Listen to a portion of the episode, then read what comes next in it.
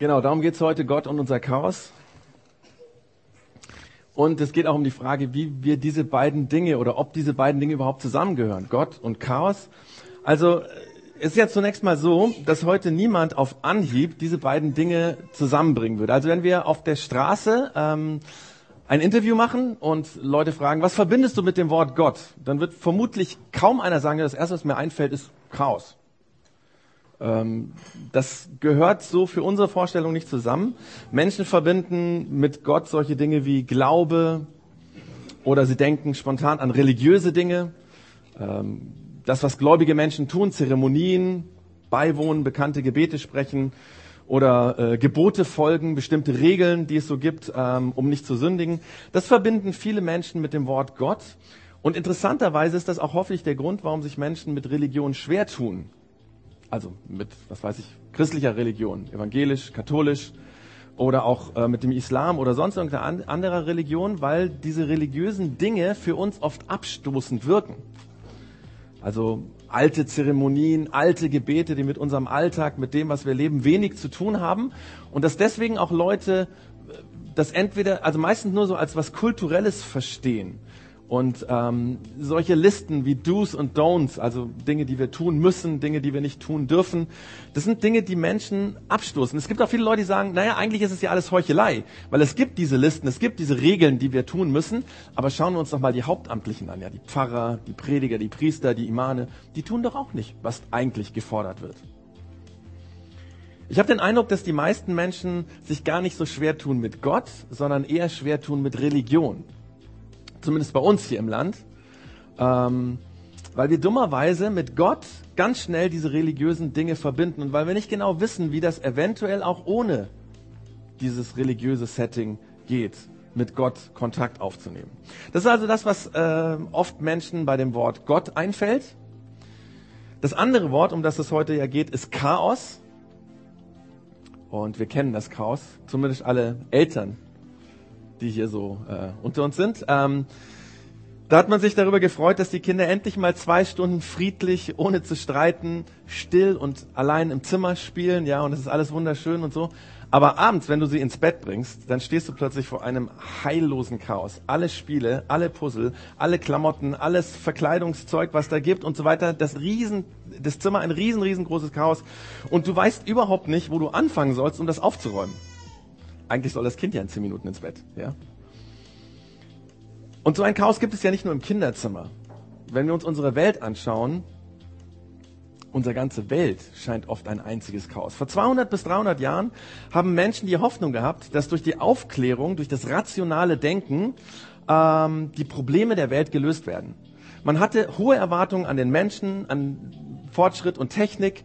Man hatte hohe Erwartungen an das humanistische Weltbild. Leute haben damals ernsthaft geglaubt, dass es binnen ein oder zwei Generationen keine Probleme mehr auf der Welt gibt, dass die Welt befriedet ist, dass es quasi kaum mehr Krieg gibt oder keinen Krieg mehr gibt, dass es auf alle Krankheiten eine heilende Medizin gibt, dass es keinen Hunger, keine Seuchen mehr gibt. Aber heute, 200 bis 300 Jahre später, haben wir den Eindruck, das Chaos ist größer, als es jemals vorher war. Kriege, Hunger, Seuchen, Ausbeutung von Menschen, Chaos, was die Umwelt angeht, Millionen von Flüchtlingen. Die Liste von Not und Leid nimmt überhaupt kein Ende. Und niemand scheint auch nur den Ansatz einer Idee zu haben, was wir tun müssten, um dieses Chaos in Ordnung zu bringen. Aber es sind ja nicht nur diese großen weltpolitischen Szenarien, wo wir Chaos sehen, sondern wenn wir ganz ehrlich sind, wenn wir ganz ehrlich sind, sieht es in unserem privaten Leben ja oft gar nicht anders aus. Vor ein paar Jahren, da hatte die Band Ich und Ich einen großen Hit. Ich weiß nicht, ob ihr euch dran erinnert. Der hieß Stark. Und ähm, Adele Tawil und Annette Humpe, das ist so dieses, äh, dieses Duo, was sich Ich und Ich nennt, ähm, die haben gesungen, mein Leben ist ein Chaos. Schau mal genauer hin. Mein Leben ist ein Chaos. Schau mal genauer hin. Ich weiß nicht, wer sich an den Song erinnert. Das war ein Song, der 45 Wochen in Deutschland in den Top 100 Charts war. In der Schweiz sogar 59 äh, Wochen. Die Top-Platzierung war Platz 2. In Deutschland war der Song 19 Wochen. Das sind fast fünf Monate in den ersten zehn ähm, Rang, äh, also äh, Plätzen der Charts. Und ich glaube, der Grund, warum dieser Song so unglaublich beliebt war, und warum er sich 300.000 Mal als Single verkauft hat und damit Platin-Status erreicht hat, das war, weil die beiden in diesem Lied unser Leben beschreiben, wie es ausschaut, wie wir es oft empfinden, weil sie es so treffend auf den Punkt gebracht haben. Die schreiben da zum Beispiel, ich bin seit Wochen unterwegs und trinke zu viel Bier und Wein, meine Wohnung ist verödet, meinen Spiegel schlage ich kurz und klein. Ich bin nicht der, der ich sein will und will nicht sein, wer ich bin. Mein Leben ist ein Chaos. Schau mal genauer hin. Ich bin tierisch eifersüchtig und ungerecht zu Frauen. Und wenn es ernst wird, bin ich noch immer abgehauen. Ich frage gerade dich, macht das alles einen Sinn? Mein Leben ist ein Chaos. Schau mal genauer hin. Ich bin dauernd auf der Suche und weiß nicht mehr wonach. Ich ziehe nächtelang durch Bars, immer der, der am lautesten lacht. Niemand sieht mir an, wie verwirrt ich wirklich bin. Ist alles nur Fassade. Schau mal genauer hin. Mein Leben ist ein Chaos. Schau mal genauer hin. Wenn wir wirklich ehrlich sind, wenn wir wirklich ehrlich sind, haben ich und ich hier recht. Natürlich trifft nicht jeder Satz auf jeden von uns zu. Aber das Gesamtbild von dem, wie wir oft Leben empfinden, ist so. Mein Leben ist ein Chaos. Wenn du genau hingehst, wenn du ehrlich bist. Wir könnten diese Aussage von diesem Lied eigentlich ganz einfach auf einen Satz runterbrechen, dass wir sagen, ich kenne das Chaos, das ich bei anderen sehe, wenn, denn mein eigenes Leben ist auch ein Chaos. Ich kenne das Chaos bei anderen, bei mir sieht es doch genauso aus. Und jetzt ist die spannende Frage, wenn ich zu dem Titel der Church zurückkomme, was hat denn Gott, wir haben vorher über Gott geredet, mit diesem Chaos zu tun? Und ich will an der Stelle schon mal so viel verraten, wenn du diesem Satz zustimmst, wenn du den anerkennst und sagst, ja, und das ist ja nicht so leicht, ne? wenn du sagst, ja, das stimmt, weil dazu muss man ja auch ehrlich sein. Wir sind ja oft die, die am lautesten auf den Partys lachen, damit man nicht merkt, wie es bei uns wirklich ausschaut. Wenn du diesen Satz anerkennst, wenn du sagst, dieser Satz stimmt, dann bist du nur noch kleine Schritte davon entfernt, Gott anzuerkennen. Diese Predigt heute ist für alle die von uns, die eine oder mehrere Sachen im Leben vor die Wand gefahren haben, so dass sie nicht mehr wissen, wie sie das jetzt in Ordnung bringen sollen. Wie sie das wieder in Ordnung bringen sollen. Wenn du keinen Plan hast, wie das Chaos, was vor dir steht, wieder in Ordnung kommen könnte. Wie das Chaos deiner Ehe, deiner Partnerschaft, das Chaos am, am Arbeitsplatz, vielleicht das Chaos im Studium, dein Desaster im finanziellen Ding, dein Liebeschaos, dein Chaos zwischen dir und deinen Eltern, das Chaos zwischen dir und deinen Kindern. Oder vielleicht auch das Chaos, das dich in Konflikt mit dem Gesetz gebracht hat. Wenn du keine Ahnung hast, wie das wieder in Ordnung kommen soll, dann bist du genau richtig hier. Weil darum geht es heute. Das Bittere ist ja, das Bittere ist ja, dass mein Chaos in meinem Leben oft von mir selbst verschuldet wurde. Da gab es so viele Warnungen, die hast du einfach ignoriert. Eigentlich wusstest du, die viele, viele Entscheidungen von denen, die du getroffen hast, waren falsch. Das wusstest du vorher schon. Und du hast es trotzdem getan. Dein Gewissen hat dich gewarnt. Ja, deine Erziehung, deine Prägung von früher, da waren Freunde, da waren die Eltern, die haben gesagt, das ist nicht in Ordnung. Manchmal waren es sogar vielleicht die Lehrerin oder irgendjemanden aus der Vergangenheit, der in deinem Kopf aufgepoppt ist, als du das tun wolltest, weil er dich sozusagen diese Erinnerung gewarnt hat und du hast es trotzdem getan. Und jetzt herrscht das Chaos. Wir kennen das alle und wir versuchen das so gerne zu vertuschen, vor anderen zu vertuschen. Aber wenn wir dann nach Hause kommen und die Maske abnehmen oder uns die Maske von dem Umfeld, in dem wir leben, von unserer Familie, von den Menschen, mit denen wir zusammenleben, abgenommen wird, dann sieht es alles ganz anders aus. Aber weißt du was? Genau dieses Chaos, dein Chaos, mein Chaos, dieses Chaos hat das Potenzial, dich näher zu Gott zu bringen. Uns näher zu Gott zu bringen. Weil Gott und dein Chaos liegen näher zusammen, als du dir das jemals vorstellen kannst. Das klingt vielleicht komisch. Das heißt, das klingt nicht nur komisch, das ist für unsere Vorstellung absurd. Aber es ist so. Gott ist ganz, ganz nah beim Chaos. Und ich will versuchen, das heute zu erklären. Der Jesus hat einmal Folgendes gesagt. Die von uns, die schon länger im christlichen Glauben unterwegs sind, kennen diesen Satz. Jesus hat gesagt, denn Gott hat die Menschen so sehr geliebt, dass er seinen einzigen Sohn für sie hergab. Steht in Johannes 3, Vers 16. Selbst das wissen die meisten, die irgendwie christlich sozialisiert sind. Das ist übrigens der Satz, der bei internationalen Sportveranstaltungen, bei Olympiade, bei Fußball, WM, wenn so die Kamera durch die äh, äh, Zuschauertribüne so, so streift, du siehst es ganz oft, diesen Vers, weil Leute transparent hochhalten. Da steht dann meistens John 3,16. Manchmal steht auch der Satz da, aber meistens nur John 3,16. Und sie wollen damit den Leuten darauf hinweisen, dass Jesus auf diese Welt gekommen ist, dass Jesus in unser chaotische Welt gekommen ist. Und ich glaube, das ist total wichtig und das ist ein total richtiger Satz, aber es kommt noch viel besser. Weil der Satz, der danach kommt, der ist noch viel, viel aussagekräftiger und wichtiger, weil Jesus danach nämlich in dem Vers 17 Folgendes sagt. Gott hat nämlich seinen Sohn nicht zu den Menschen gesandt, um sie zu verurteilen, sondern um sie zu retten. Jesus ist nicht gekommen, um uns unser Chaos vorzuhalten, um uns zu verurteilen für unser Chaos. Er ist nicht gekommen, um uns unsere Fehler vorzuhalten, um uns zu verdammen. Er will nicht dein Chaos in deiner Ehe, in deiner Partnerschaft, dein Chaos am Arbeitsplatz, dein Chaos im Studium, dein finanzielles Desaster, dein Beziehungs- und Liebenschaos, dein Chaos zwischen dir und deinen Eltern, das Chaos zwischen dir und deinen Kindern oder das Chaos, wo du im, mit dem Gesetz in Konflikt gekommen bist. Er will dir das nicht vorhalten, er will dich damit nicht bloßstellen. Das denken ja viele Menschen, dass Religion so ist. Die Kirche ist für die Frommen da, ja, denken viele die, die offensichtlich keine Fehler haben oder die, die Fehler, nur, nur kleine Fehler haben. Oder diejenigen, die ihr Chaos einigermaßen in den Griff bekommen haben, die sind jetzt eingeladen in der Kirche, die passen da gut hin. Die, die es geschafft haben, diese religiösen Regeln zu leben, oder die, die die Do's und Don'ts einigermaßen einhalten können, ja, für die ist die Kirche, für die ist Religion. Da müssen die hingehen. Viele Menschen tun sich gerade deswegen mit Gott und Glaube, vor allem mit Kirche so schwer, weil sie glauben, dass Chaos, ihre Fehlentscheidungen, haben dort keinen Platz die Schuld, oder die Kirche nennt das ja oft die Sünde, würde sie quasi rauskatapultieren aus der Kirche. Das denken viele Leute, dass da kein Platz ist für ihr Chaos. Und wenn sich Kirche schon so schwer tut mit dem Chaos von mir, wie viel mehr müsste sich dann Gott auch schwer tun mit meinem Chaos? So denken viele und noch viel tragischer, das haben viele auch von uns, die wir hier sitzen, zutiefst verinnerlicht. Aber aber es ist eigentlich alles ganz, ganz anders.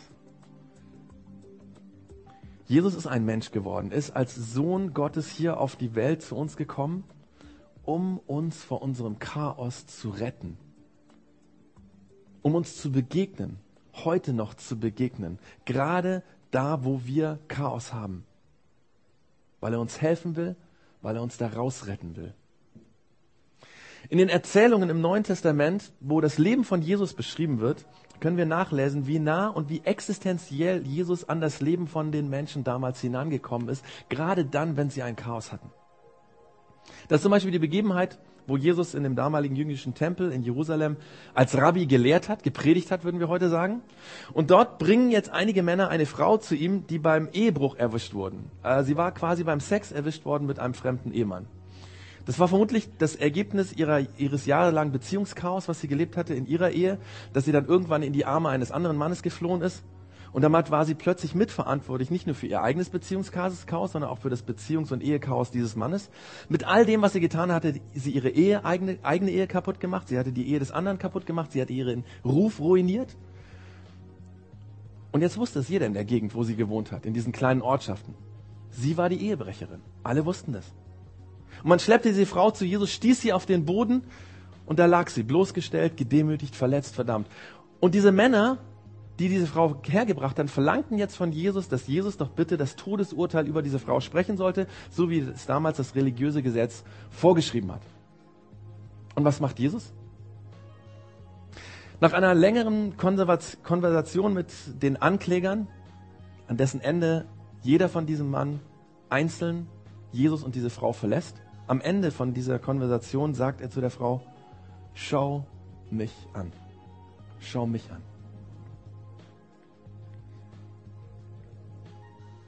Ich verurteile dich nicht. Was so viel hieß wie, ich werde dich nicht bestrafen. Ich werde dich nicht für deine Schuld betrafen. Keine Strafe, kein Todesurteil. Und weiter sagt er zu der Frau, geh nach Hause und lass deinen sündigen Lebensstil hier zurück. In einer anderen Situation trifft Jesus einen damaligen Zolleinnehmer. Dieser Mann war jemand, der wegen des Geldes alle seine Beziehung zu den Mitmenschen quasi kaputt gemacht hatte. Alle hassten ihn, denn er lebte großzügig auf Kosten der anderen. Er hatte mit den verhassten römischen Besatzern kollaboriert und knöpfte den Menschen viel zu viel Wegzoll ab. Die Römer haben das einfach so hingenommen, die haben den Zöllnern machen lassen, was sie wollten. Und die haben in Saus und Braus gelebt. Und damit hat er all seine Beziehungen, seine Freundschaften zerstört. Er lebt in Saus und Braus, aber buchstäblich in den Scherbenhaufen seiner Beziehung. Ein Riesenchaos. Und als Jesus diesen Mann trifft, sitzt er in einem Baum. Das ist vielleicht komisch, weil dieser Mann war sehr klein. Und er wollte diesen Jesus, von dem alle so fasziniert geredet haben, wollte er gerne sehen. Und weil die Leute so groß waren und er konnte irgendwie nicht über die Leute rüberschauen, ist er auf diesen Baum geklettert. Vermutlich hat er sich hinter dem Laub versteckt. Aber als Jesus vorbeikam, schaut er hoch zu ihm. Und alle Menschen, die Hunderten von Menschen oder Tausenden von Menschen schauen auch hoch zu ihm. Diesen verhassten Zöllner, diesen Zachäus, so hieß er, sahen sie plötzlich. Und was sagt Jesus zu ihm? Er sagt, komm runter zu mir. Ich will heute Gast bei dir in deinem Haus sein. Und dann geht er mit ihm, mit diesem Zachäus nach Hause und sagt ihm, ich möchte, dass du deine Schuld und deine Sünde und dein Chaos hinter dir lässt dass du mir hinterhergehst, von mir lernst, das Chaos loszuwerden, ohne das Chaos zu leben. Und im Gespräch mit dem Jesus erkennt der Zachäus, dass er nicht einfach so sein Leben hinter sich lassen kann, sondern dass er seine Schuld wieder gut machen muss bei den Menschen. Dass er nämlich die Menschen, die ihn hassen, weil er sie betrogen hat, das Geld, was er von ihnen genommen hat, zurückgeben will. Und er entscheidet sich, dass er das nicht nur einfach so zurückgibt, sondern vierfach zurückzahlen wird. Dass er diesen Menschen begegnet und er entscheidet sich, dass er sein von dem Vermögen, was dann übrig bleibt, die Hälfte spenden wird für hilfsbedürftige Menschen, um sie zu unterstützen. Wie krass, habe ich gedacht. Wie krass verändert diese Begegnung von Jesus diesen Zolleinnehmer. Wie komplett und radikal verändert sich sein Leben. Und da gibt es diesen Bericht von einer samaritanischen Frau, die Jesus trifft. Eigentlich hätte das gar nicht passieren dürfen, weil die Samaritaner und die äh, äh, Juden waren verfeindet. Aber Jesus reiste trotzdem als Juden, du, Jude durch dieses äh, Land, durch dieses Samaria.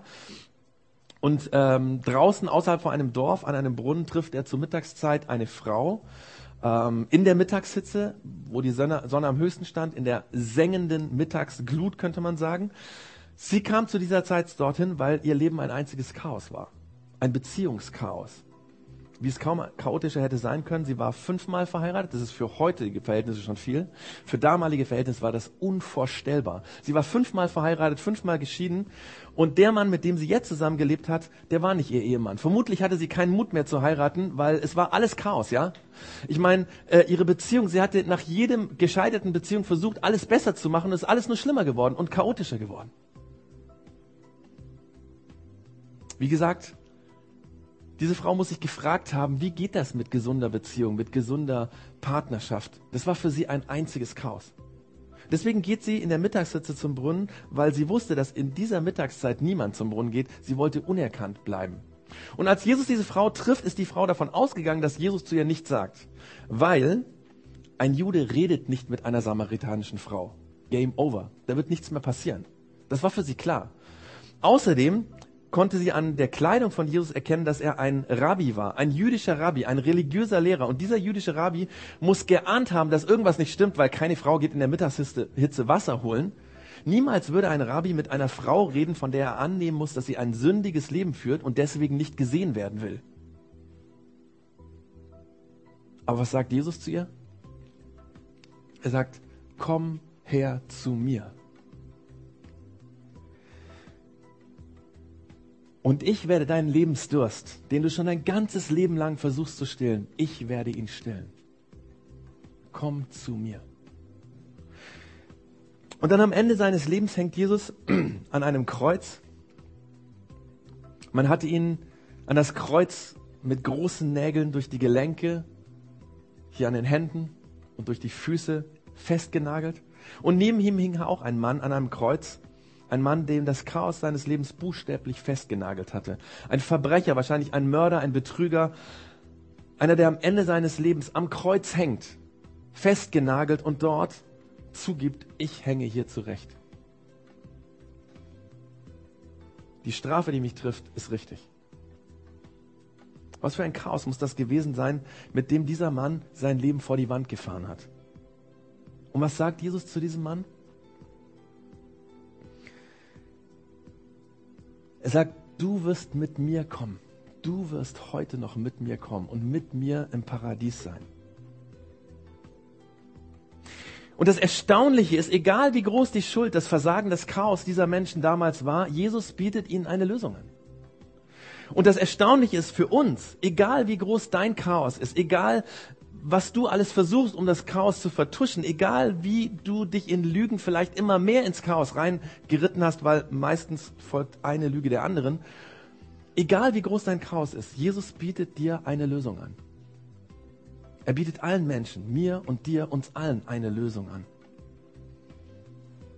Für unser Chaos, was wir mit uns rumtragen. Und wisst ihr, was die Lösung ist, die Jesus anbietet? Jesus bietet sich selbst. Sich selbst. Jesus bietet sich selbst als Lösung für unser Chaos an. Denn, und das ist jetzt ganz, ganz, ganz wichtig, denn Jesus möchte uns helfen. Und wenn Jesus sich als Lösung anbietet, bedeutet das, dass Gott sich als Lösung anbietet. Im Neuen Testament wird unermüdlich betont, und Jesus sagt das auch immer und immer und immer wieder, dass er und der Vater eins sind. Und der Vater, wenn Jesus von dem Vater geredet hat, meint er Gott. Er sagt, wir sind untrennbar, gehören wir zusammen. Man kann uns nicht trennen, wir sind eins. Das heißt, wenn wir wissen wollen, wer Gott ist, müssen wir Jesus anschauen. Wenn wir wissen wollen, wie Gott denkt, müssen wir gucken, wie Jesus gedacht hat. Wenn wir wissen wollen, was Jesus antworten würde, müssen wir auf die Antworten von Jesus schauen. Und Jesus hat das Chaos der Menschen angezogen. Er wollte gerade da sein, wo Menschen im Chaos gelebt haben. Nach der ersten Begebenheit, die ich vorher erzählt habe, also diese Frau, die zu Jesus gebracht hatte, weil sie mit einem fremden Mann Sex hatte und dabei erwischt wurde, nach dieser Begegnung mit dieser Frau sagt Jesus zu den Menschen, die um ihn herumstehen, folgendes. Er sagt, ich bin das Licht der Welt.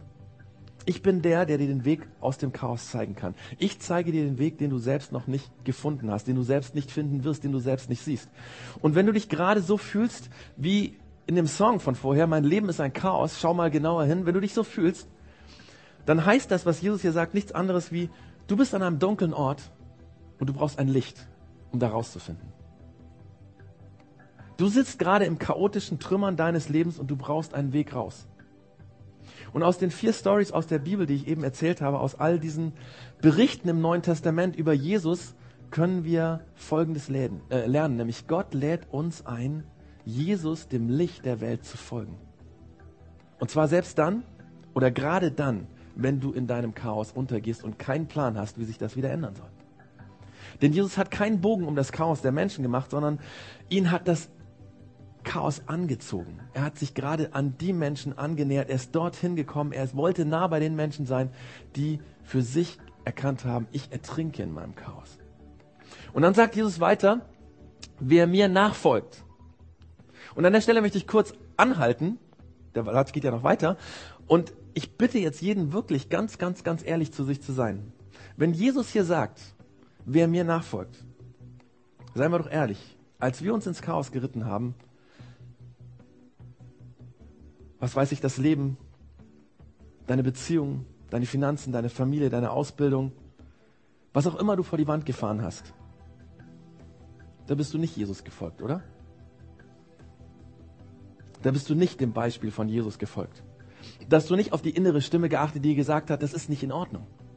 Da hast du die vielen Ratschläge und Warnungen missachtet, stimmt's? Du wusstest es, du hast es gespürt, dass es die falsche Richtung ist, in die du gehst und hast es trotzdem getan.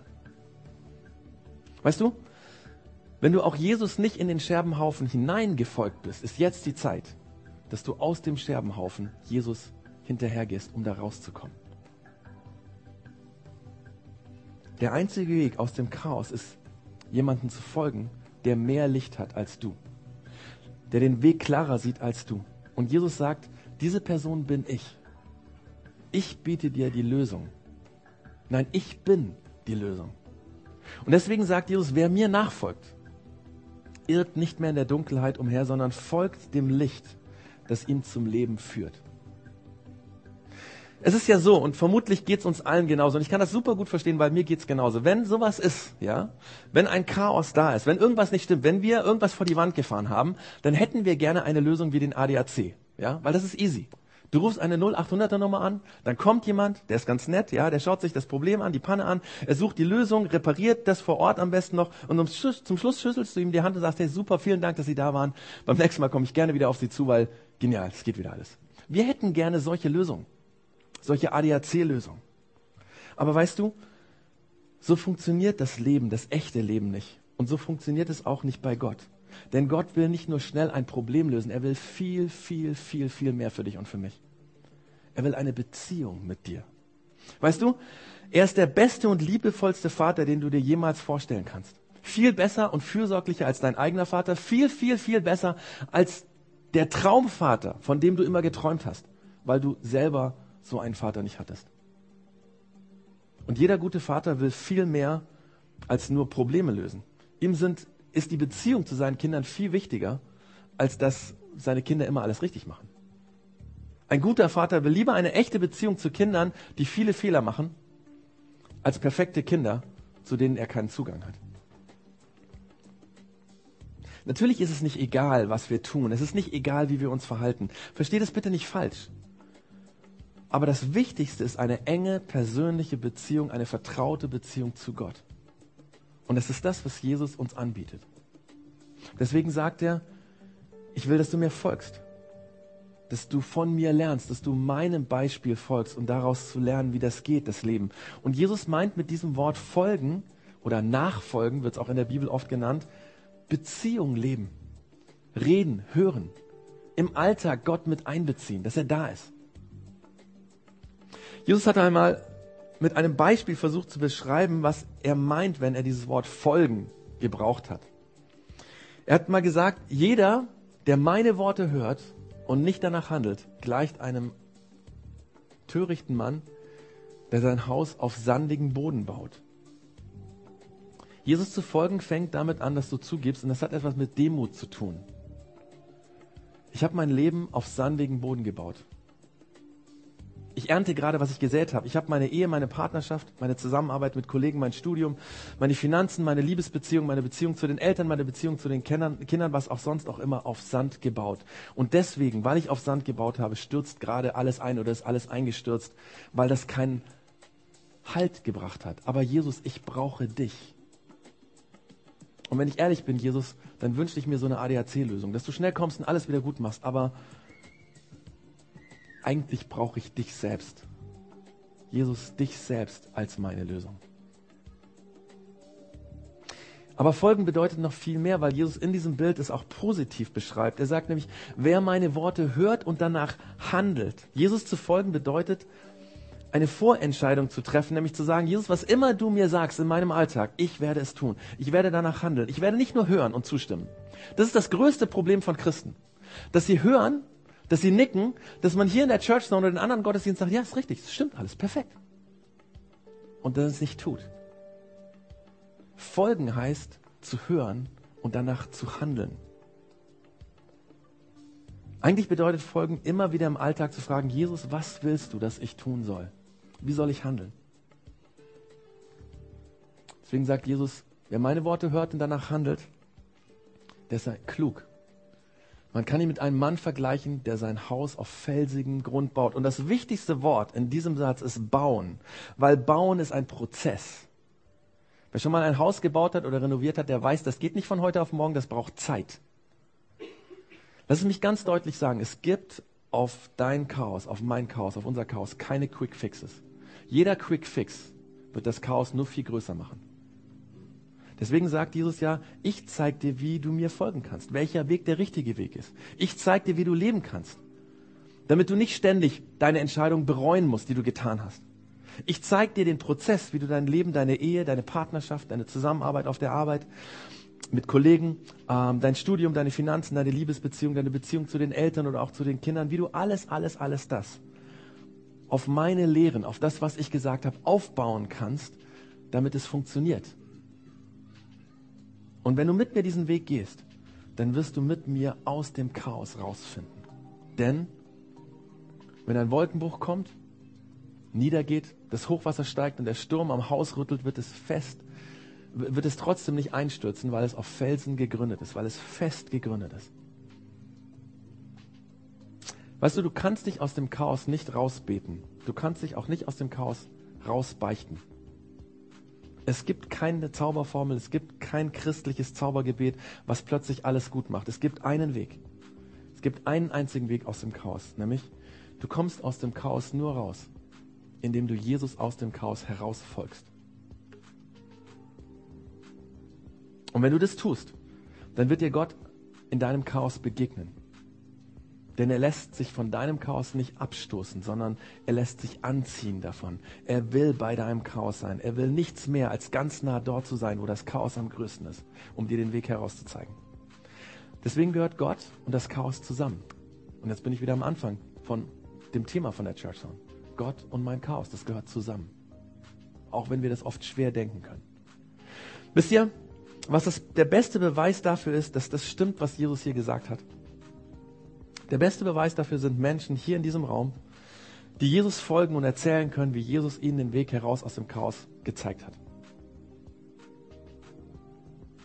Oder Menschen, die gerade dabei sind, den Weg herauszugehen. Oder seien wir ehrlich, Menschen, die sagen können, immer wieder hilft ihr mir heraus. Weil wir immer wieder uns selber ins Chaos reinreiten. Einer von diesen Menschen, das ist der Lucky, der heute als Gast hier bei uns ist. Ähm, der Lucky Mojo, kommt doch einfach mal kurz vor. Der Lucky, der ist, ähm, komm doch einfach mal kurz hier vor. Der Lucky ähm, ist hier in der Gemeinde schon ein bisschen bekannt bei uns in der Kirche, weil er schon ein paar Mal da war.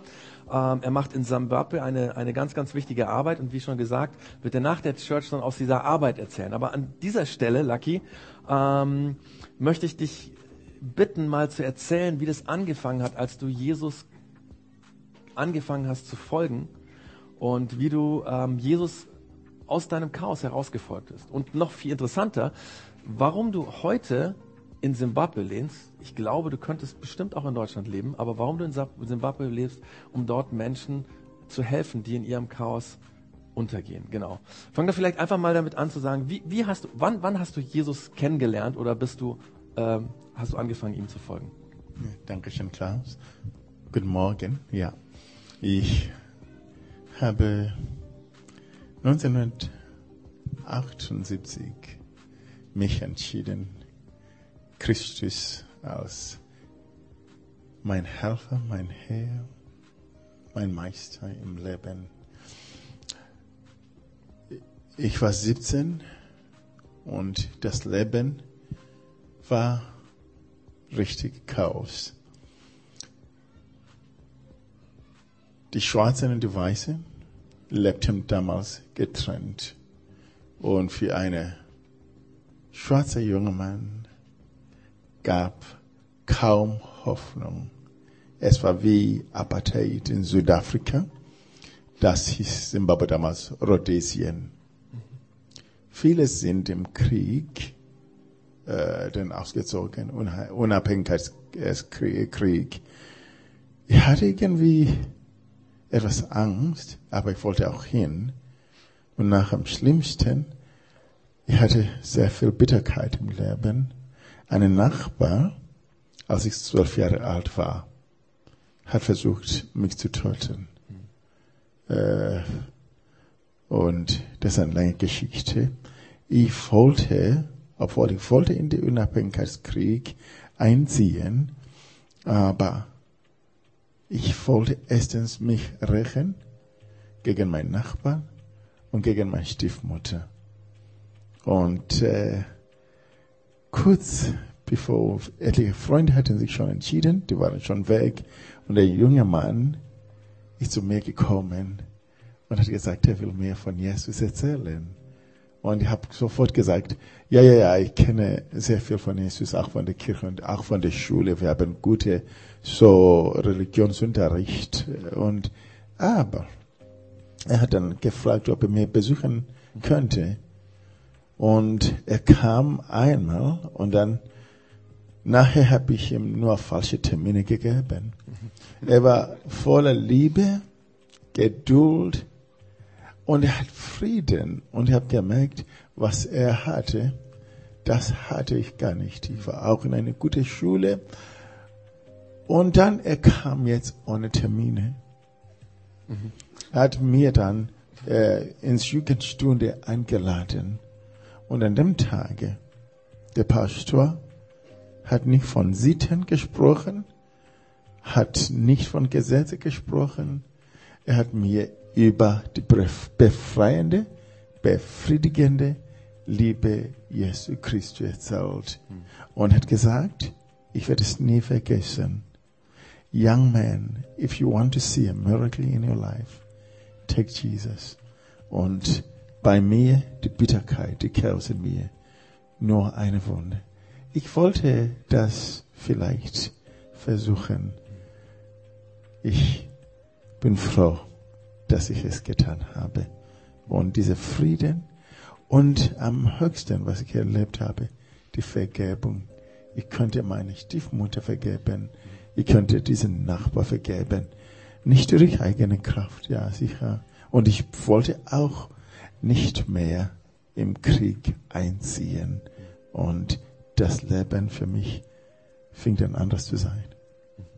Ähm, genau, dann bist du irgendwann nach Deutschland gekommen. Und ich habe es ja schon gesagt, du hättest sicherlich äh, die Möglichkeit gehabt, auch in Deutschland zu bleiben. Aber du hast dich entschieden, nach Simbabwe zurückzugehen. Und das, wenn man sich das vorstellt, wenn man heute auch in den Nachrichten immer wieder mitbekommt, Simbabwe ist, was die Wirtschaft angeht, äh, man kann das gar nicht vergleichen mit Deutschland. Ähm, was ist der Grund, warum du heute sagst, du möchtest in dieses Land gehen, du möchtest da leben? Ähm, genau, erzähl doch mal.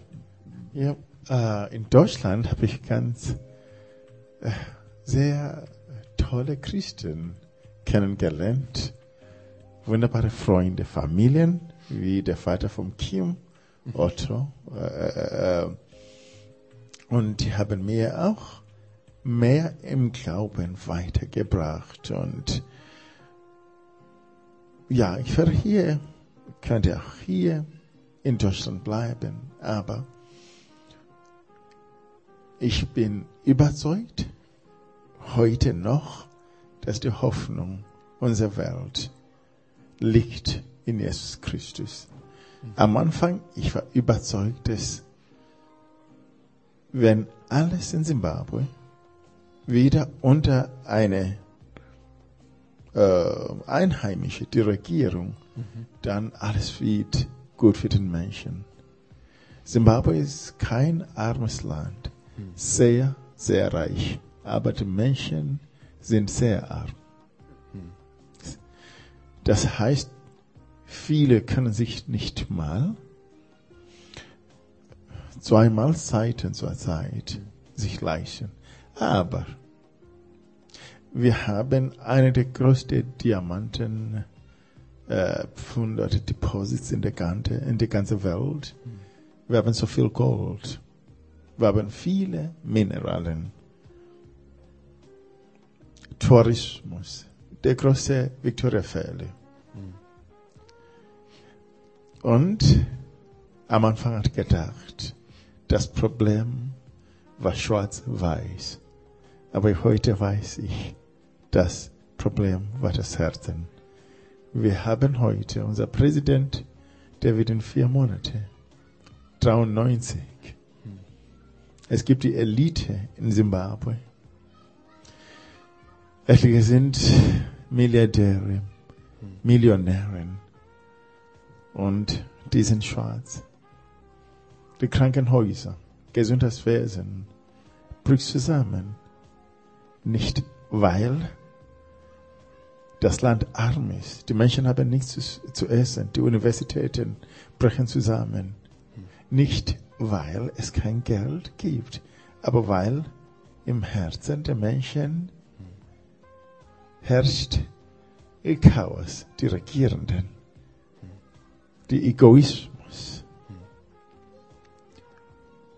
Ich denke, meine Aufgabe heute noch in Zimbabwe ist über die befreiende Gnade, Macht, Kraft von Jesus Christus. Denn ich bin noch heute überzeugt, dass Zimbabwe ist eine der besten Beispiele der Welt, dass es nicht äh, die, die, dass die Harmonie zwischen Menschen ist nicht nur die Probleme der Rassismus, so wie wir es kennen vielleicht in den USA, aber das Schlimmste in Zimbabwe ist Bruder gegen Bruder.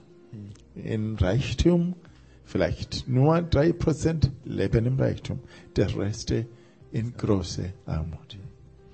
Genau. Vielen Dank, ähm, Lucky. Du wirst nachher noch mehr erzählen und wir sind sehr gespannt. Aber es ist ein gutes Beispiel, was der Lucky gesagt hat, wie Jesus ihn aus diesem Chaos herausgeführt hat. Vielen Dank, Lucky. Und ähm, dass letztendlich nur Jesus der Weg ist, Jesus der Einzige ist, der uns aus dem Chaos herausführen kann, weil er uns vergibt, weil er sagt, hey, ich starte mit dir neu, weil er uns eine neue Perspektive gibt, weil er uns Hoffnung gibt. Ich weiß nicht, wie es bei dir aussieht und ich glaube, ähm, dass es einige Leute hier gibt, ähm, die in den Reihen sitzen, die wissen, ich brauche Jesus. Ich brauche Jesus, um den Weg aus meinem Chaos herauszufinden. Und ich würde jetzt gerne mit einer kleinen Aktion abschließen. Und zwar ähm, überall hier in den Z äh, äh, Reihen liegen ähm, Kugelschreiber und kleine Zettel. Müsste eigentlich für jeden reichen, hoffe ich. Und wenn du jetzt an dem Punkt bist, wo du merkst, ich brauche Jesus, ich will Jesus folgen, ich will Jesus aus dem Chaos heraus folgen, dann kannst du auf die eine Seite von dem Zettel das schreiben. Jesus, ich brauche dich, dass ich dir aus meinem Chaos herausfolge.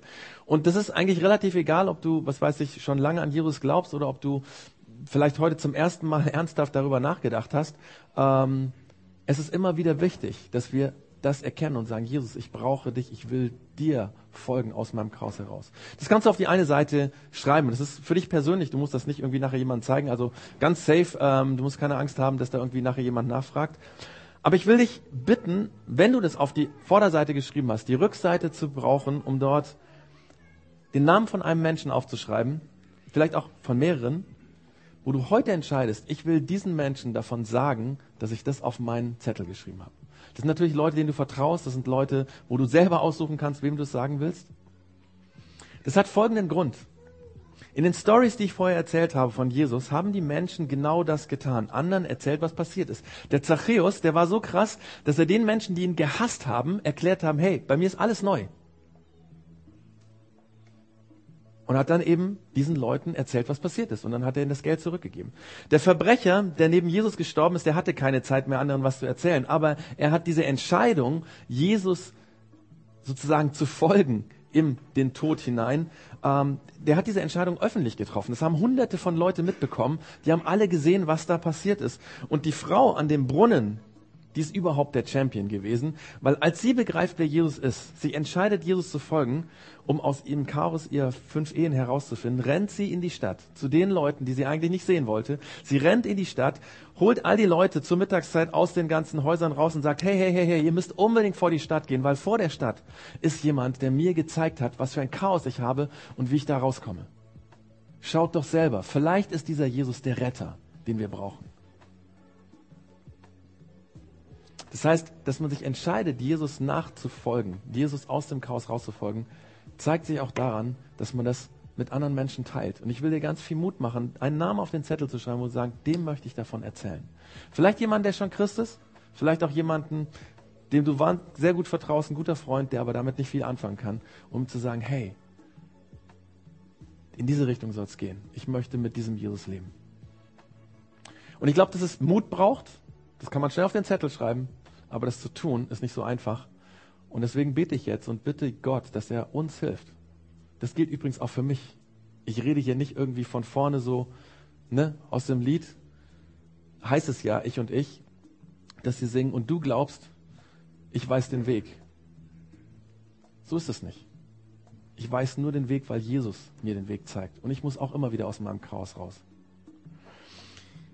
Ich rede jetzt mit Jesus und bitte ihn, dass er uns hilft, einfach diesen Mut zu haben, ihm nachzufolgen. Jesus, danke, Jesus Christus, danke, dass du auf diese Welt gekommen bist, weil unser Chaos da ist. Du hast dich angezogen gefühlt. Du wolltest da sein bei den Menschen. Die, die, die wussten, da ist viel kaputt, da ist viel falsch. Du wolltest zu dem Hass, zu dem Zorn, zu der Bitterkeit der Menschen. Deswegen bist du gekommen. Und heute ist es genauso. Du möchtest in unser Chaos rein, was auch immer das ist.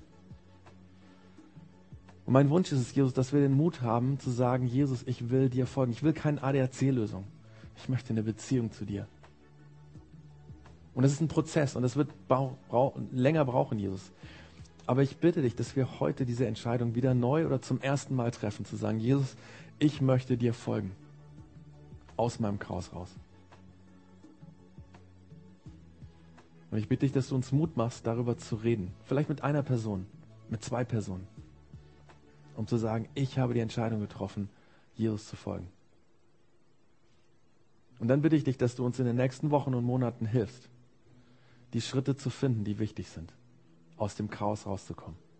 Wo wir vergeben müssen, wo wir die Bitterkeit ablegen können, wo wir vor allen Dingen erleben müssen, dass du uns vergibst, dass du unsere Fehler, die Fehlentscheidungen wegnimmst. Danke, Jesus, dass es real ist. Der Lucky hat es erzählt, andere hier in dem Raum würden es erzählen. Danke, dass das passieren kann noch heute. Amen.